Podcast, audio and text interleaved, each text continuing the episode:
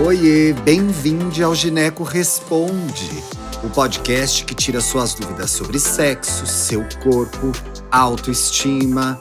Aqui você pode perguntar o que quiser que a gente responde. Oiê, seja bem-vindo, seja bem-vinda ao nosso podcast Gineco Responde.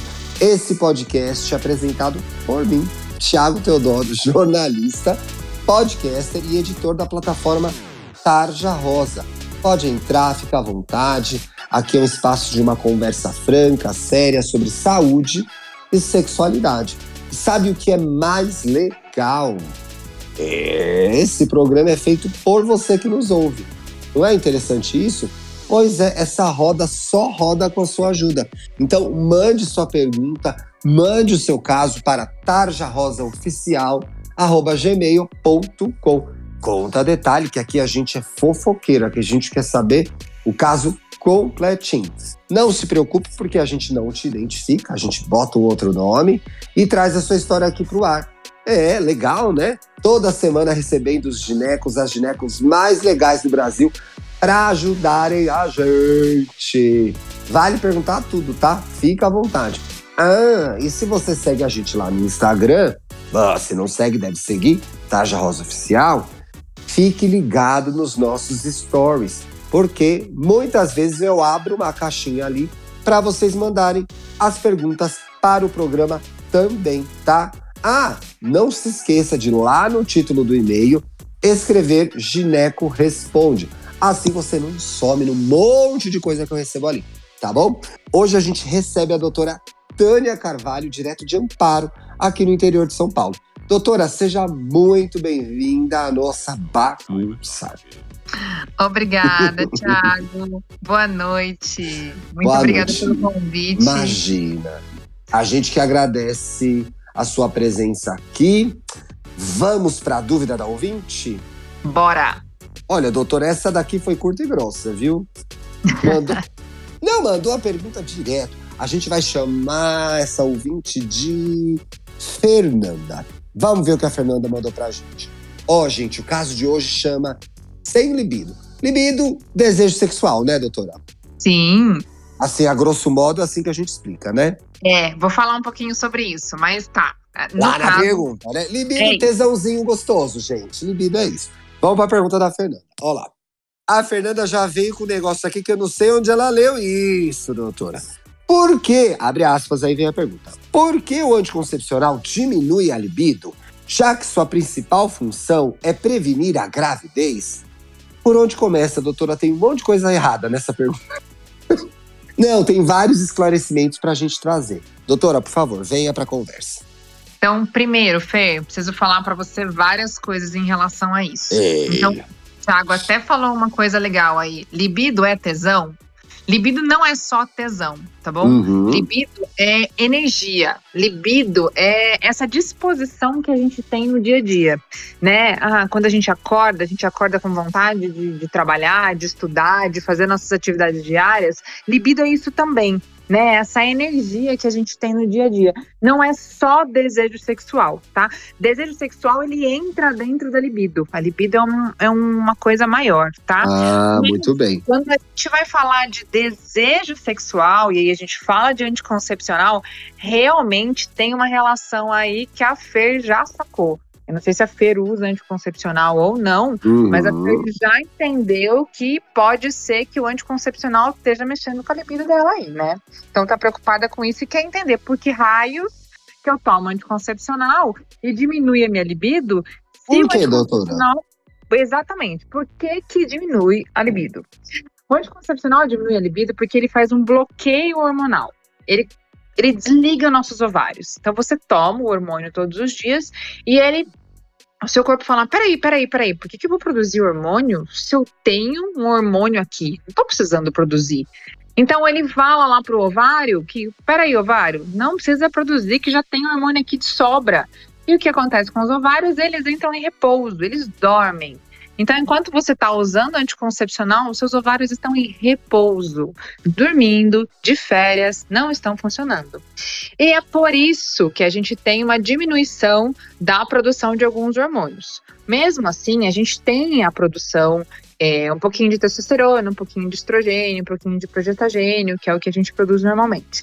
Porém, a gente tem um aumento de uma proteína que chama SHBG. Quando a gente toma o anticoncepcional, lá no fígado, a gente tem uma conversão, vamos dizer assim, no metabolismo do anticoncepcional, da substância, a gente tem uma produção exagerada de uma proteína chamada SHBG. Essa proteína SHBG, ela sequestra toda a testosterona para ela. Ela ama a testosterona e ela anda grudadinha com a testosterona na nossa circulação. Então ela gruda em toda a testosterona que ela enxerga no caminho. O que acontece?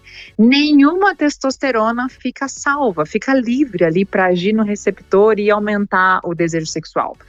Uma das formas da gente, né, que a gente tem de ação, né, no desejo sexual é a testosterona, a ação hormonal né, o desejo sexual está relacionado ao hormônio testosterona por conta disso. Então, se a gente não tem testo livre, testosterona livre, a gente tem uma alteração hormonal que dá uma prejudicada na nossa libido. Então, a, a justificativa inicial, né, para que a gente tenha a diminuição da libido quando usa o anticoncepcional é o aumento da bendita SHBG, tá? Então, essa primeira parte da pergunta é totalmente plausível, né, doutora? Total. Total, total, total. Então a feira acertou em cheio aí, realmente. Tomou anticoncepcional, diminuiu a libido, tem explicação. A SHBG subiu e a testosterona diminuiu, o que faz com que ela não consiga agir nos receptores e aí não faz um estímulo aí é, para que a mulher tenha é, o desejo sexual, né? Isso no Mas cérebro. Mas tem como contornar isso, doutora? Em uso de anticoncepcional, não tem como contornar o crescimento da SHBG, só com a parada do anticoncepcional. O que a Sim. gente tem é outras coisas que a gente pode fazer para a libido melhorar. Porque afinal, libido não é só hormonal. Tem várias coisas que afetam a nossa libido. E eu vou falar algumas para vocês. Uhum. O nosso metabolismo, a nossa alimentação, as nossas atividades físicas, o nosso sono, o nosso estresse e principalmente os nossos relacionamentos. Tem gente que culpa o anticoncepcional de um problema de ai, minha libido, minha libido, mas está num pé de guerra com o parceiro, com a parceira e não consegue melhorar. Né? Então não tem nada a ver lá com o bloqueio hormonal, com a coitada da SHBG. Tá vivendo o inferno relacionamento e não culpa o anticoncepcional. Então a gente tem é, a libido, a diminuição da libido, né, do desejo sexual é uma questão multifatorial. Ela não está somente relacionada ao hormônio. Também tem sua, sua parcela de culpa ali, mas não é só isso. Então, quando a gente olha para a libido no contexto geral, a gente precisa olhar para tudo isso. Como está essa atividade física? Como está essa alimentação? Como está o sono da paciente? né? Como é que tá esse estresse? Ela tá muito ansiosa, ela tá trabalhando demais, ela não tem vida social, né? Como é que vai esse metabolismo? Ela tá saudável, ela tá toda descompensada, né? E como é que vai esse relacionamento? Então, Thiago, existe a possibilidade, sim, do anticoncepcional alterar o desejo sexual? Sem dúvida, sem dúvida. Mas não é o único vilão.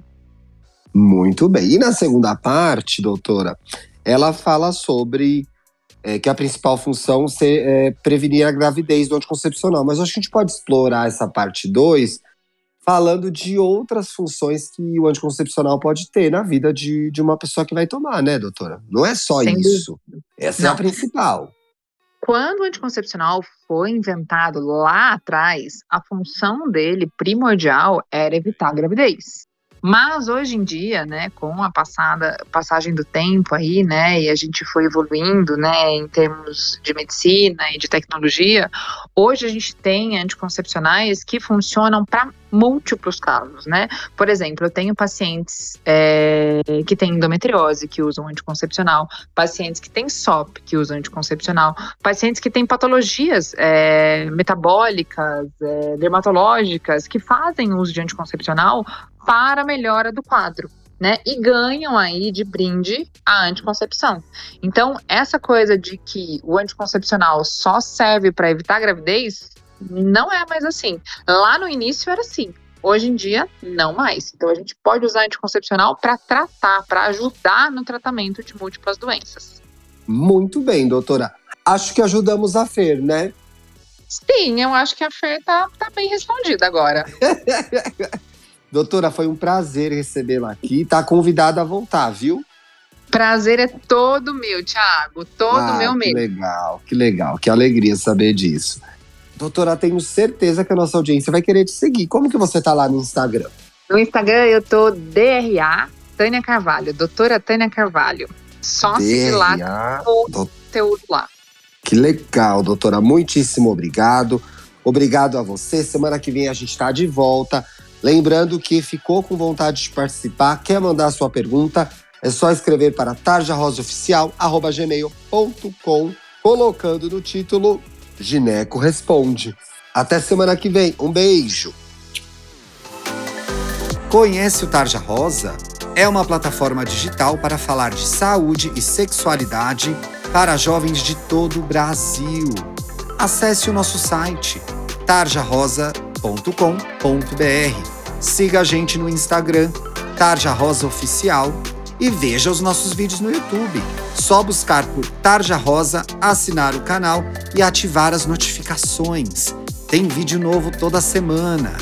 Até mais!